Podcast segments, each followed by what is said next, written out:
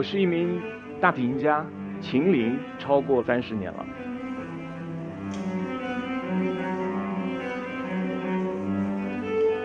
我就是一个为了拉琴而生的人。极致艺术的背后，是苦行僧般的坚持。真正成就一个艺术家的伟大，是内心，是用一生的时间去磨练出一颗沉着、坚持和精益求精的心。坚持与放弃，皆是人生的选择。艺术就像一座高山，而登顶之路，注定形单影只。我是陈卫平。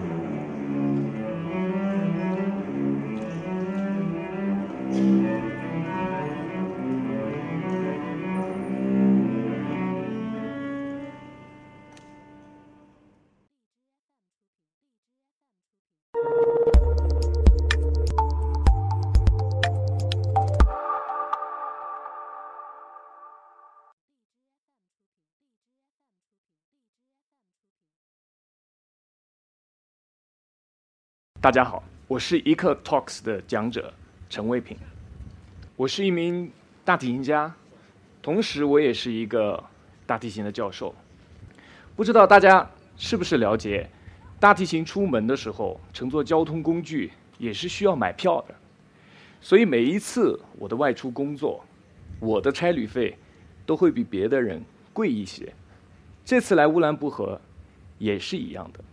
我的大提琴它在机票上。一般会用一个 CBBG 乘这样的一个代码来表示，CBBG 是民航的占座行李代码，乘就是我的姓。我知道我看起来可能比较年轻吧，但是做人还是要诚恳一点。毕竟我的琴龄已经超过了三十年了。可能有些人会问我说：“你怎么能够坚持这么长的时间去演奏大提琴？”没有觉得无聊过吗？没有觉得腻过吗？我的答案是，没有。很简单，因为我从小就喜欢演奏大提琴，而且我也从来没有想过要放弃。我觉得在我们生活的这个时代，可以选择的东西是非常多的。我经常遇到一些很迷茫的年轻人，他们不知道自己喜欢什么，也不知道自己应该选择什么。当然，同时我也见过另外一些人，他们一生都在坚持、努力不懈地做好仅仅一件事情，并且乐在其中，享受着投入在当下的带来的愉悦感。我记得有一句话是这么说的：“极致艺术的背后是苦行僧般的坚持。”我觉得这句话说的太棒了。对我来说，坚持与放弃皆是人生的选择，但是。努力的样子特别美。我想跟大家分享一个在我身上发生的故事。大家知道，对于一个弦乐的演奏家来说，手就是他的职业生命，因为需要从小用很长的时间，日复一日的训练。所以，从决定走上职业演奏生涯那一刻开始，我就告别了足球、篮球、网球等等所有的对抗性的运动。但是几年前的一天。发生了一次意外，我的手指被重物砸到，当场就骨折了。三个月以后，骨头虽然愈合了，可是我的手指却失去了让我引以为傲的灵巧，而且因为手指会互相的影响，所以我几乎无法正常的演奏。无奈之下，我只能取消了我所有的演出。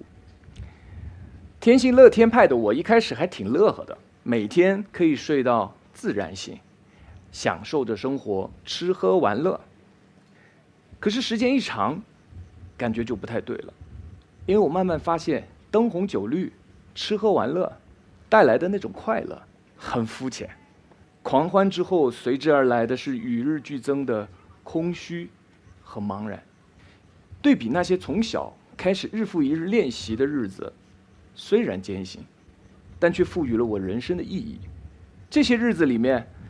在练习当中，只要我能取得一点点，哪怕别人不能够感受到的进展，我也会非常开心。哪怕能够感受到在一个音乐的瞬间而感动，哪怕让我在付出所有的努力之后，在掌声当中收获到对我自己人生的认同，它给了我太多的愉悦。如果失去了自己的舞台，就意味着失去了自我，也失去了我的人生的意义。直到那一刻，我终于明白了，我就是一个为了拉琴而生的人。在经历了一段时间的思考和挣扎以后，骨子里那种不服输的劲儿又被点燃了。于是我决定进行复健练习。刚开始的时候，我的手指每弯曲一个角度，非常疼。骨头曾经裂开的地方，只要接触琴弦，都会突然有一种刺痛，即使是大冬天，也会疼得流汗。在经过了整整一年的康复训练以后，虽然我的手指现在依然无法达到受伤之前的那个灵敏度，可是它可以应付我在演奏中所有的需求。很快，通过我自己的努力，我又回到了我自己属于我的舞台。所以从此以后，为了能够好好的保护自己的手，不再发生类似的情况，无论世界杯看得再热血，绿茵场上一个球我都没有踢过；NBA 打得再激烈，篮筐里我一个球都没有投过。人生有很多取舍，但这一次，我选择了自己最珍爱的事业。当我遇到音乐以后，我的人生变得幸福，变得单纯。我坚持着我的梦想，可是，在音乐的道路上。并不是所有人都能够一直坚持下去，因为各种各样的原因，很多人不得不选择放下，或暂时的放下。让我跟大家分享另外一个故事。在我学生时代，上海音乐学院的院长杨立清先生，他是一位享誉世界的作曲家，他的名字曾被收录进入格罗夫音乐与音乐家词典的词条。他也是我的伯乐。他经常带着我在世界各地巡回的演出和讲座，而我每次见到他的时候，他都行色匆匆。他忙着处理学校各种各样琐碎的管理事务、会议、签字，忙得不亦乐乎。但他也曾经告诉我，他最喜欢在夜深人静的时候聆听德沃夏克谱写的大提琴协奏曲，而且在听到动人之处，他会潸然泪下。在我留校任教以后的某一天。杨院长卸任了。卸任之后没多久，他给我打来了一个电话，熟悉的声音，非常的低沉，因为常年抽烟，所以非常沙哑。他说，他写了一部大提琴协奏曲，他觉得很好，想要让我看一看，试着拉一拉，并且帮他演出。当时我非常紧张，因为这一次其实是我手指受伤后的第一次演出，因为受伤太久，所以。几乎舞台已经忘记了我的存在，可是当时我想也没想，一口就答应了。所以经过了几个月的磨练和揣摩以后，我与中国国家交响乐团在北京国家大剧院世界首演了这一部作品，演出非常成功，观众热烈的掌声让我整整返场了三次。杨院长非常激动地来到了后台，拥抱了我，跟我说了不知道多少个谢谢。我觉得。可能他的眼中已经泛出了激动的泪水，可是我依稀觉得他的拥抱怎么那么无力。也就是在那个晚上，我得知他被查出了晚期肺癌。之后，我将这个作品的创作经历和对这个作品的分析写成了一篇论文。杨院长得知这个消息以后，他邀请我去他家，想要提出一些对论文的修改意见。那是我最后一次见到他，当时他的身体已经非常虚弱了，他几乎是一字一顿地说出了。自己的观点，在讲完这些以后，他长长的出了一口气。他对我说：“在我当院长的时候，我一直觉得自己是一个职业的院长，但业余的作曲家。我太忙了，根本就没有时间写作。这是我恢复职业作曲家身份之后的第一部作品，但也有可能是最后一部了。没有过多长时间，他就离开了我们。我觉得一位伟大的艺术家。”在他的艺术的巅峰时刻，他接任了院长之职，一面忙着管理，一面还要帮学生上课，经常把他搞得焦头烂额。他跟我说，他花了很长的时间，才逐渐适应了这自己的这个新身份。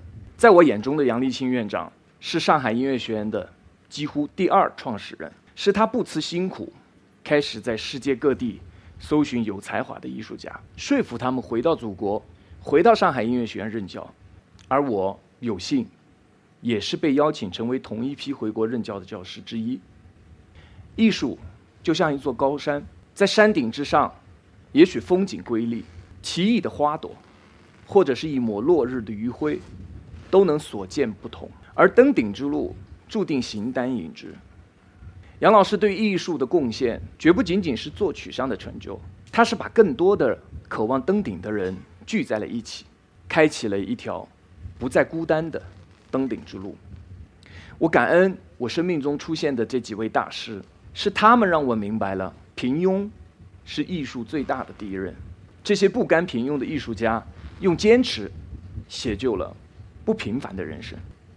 我在莫斯科求学的时候，我的导师是一位具有传奇色彩的国宝级音乐家，他的名字叫娜塔莉亚·古特曼。在他很小的时候，他就已经获得了很多国际上的音乐大奖。但是在他事业上升的时期，由于政治的原因，前苏联政府禁止他演出，长达十年的时间。这对于一个刚刚崭露头角的艺术的新星来讲，无异于是一个致命的打击。但是，老师依然坚持练琴，他自己都不知道为什么要练。漫长的封锁遥遥无期，根本就看不到未来，但他依然倔强地坚持着。十年以后。漫长的封锁结束了，全世界的观众们又再一次听到了他的琴声。他的技艺甚至比以前更加精湛。我记得他的琴声当中带着一种强烈的个人特色，那是一种不屈服的精神，透露着他在对人生意义的深刻的洞见。他在乐坛的付出，在国际音乐界掀起了一股俄罗斯旋风。大家被他的音乐所打动，也被他从音乐中。传递出来的那种坚韧不拔的态度所打动，朴实无华的老师，透着永不褪色的本真，无论发生什么，都永远无法改变他的选择，他就是这么一直倔强的演奏着。二零一五年的时候，已经七十三岁高龄的娜塔莉亚老师在上海举行了难得一见的马拉松式的音乐会，在一连两场音乐会里面，他演奏了所有巴赫。为大提琴谱写的无伴奏组曲，光是能够正确无误的演奏全部的作品就已经相当困难了。但是七十三岁的老人在那一次演奏的非常完美，在场的很多观众都流下了感动的泪水，当然也包括我。人生苦短，能够找到自己钟爱的事业并付出所有的努力，是一件非常幸运的事情。但不是所有的人都能够真正找到人生的意义。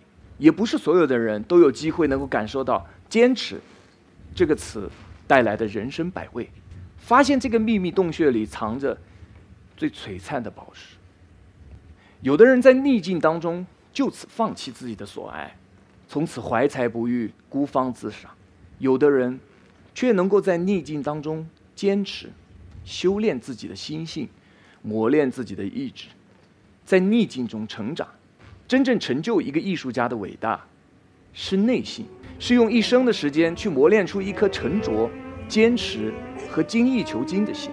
也只有经历这样的修炼，最后才会成为一代宗师。我相信，这并不仅是音乐家，在我们社会的其他各个领域，我们需要的也是这样的人。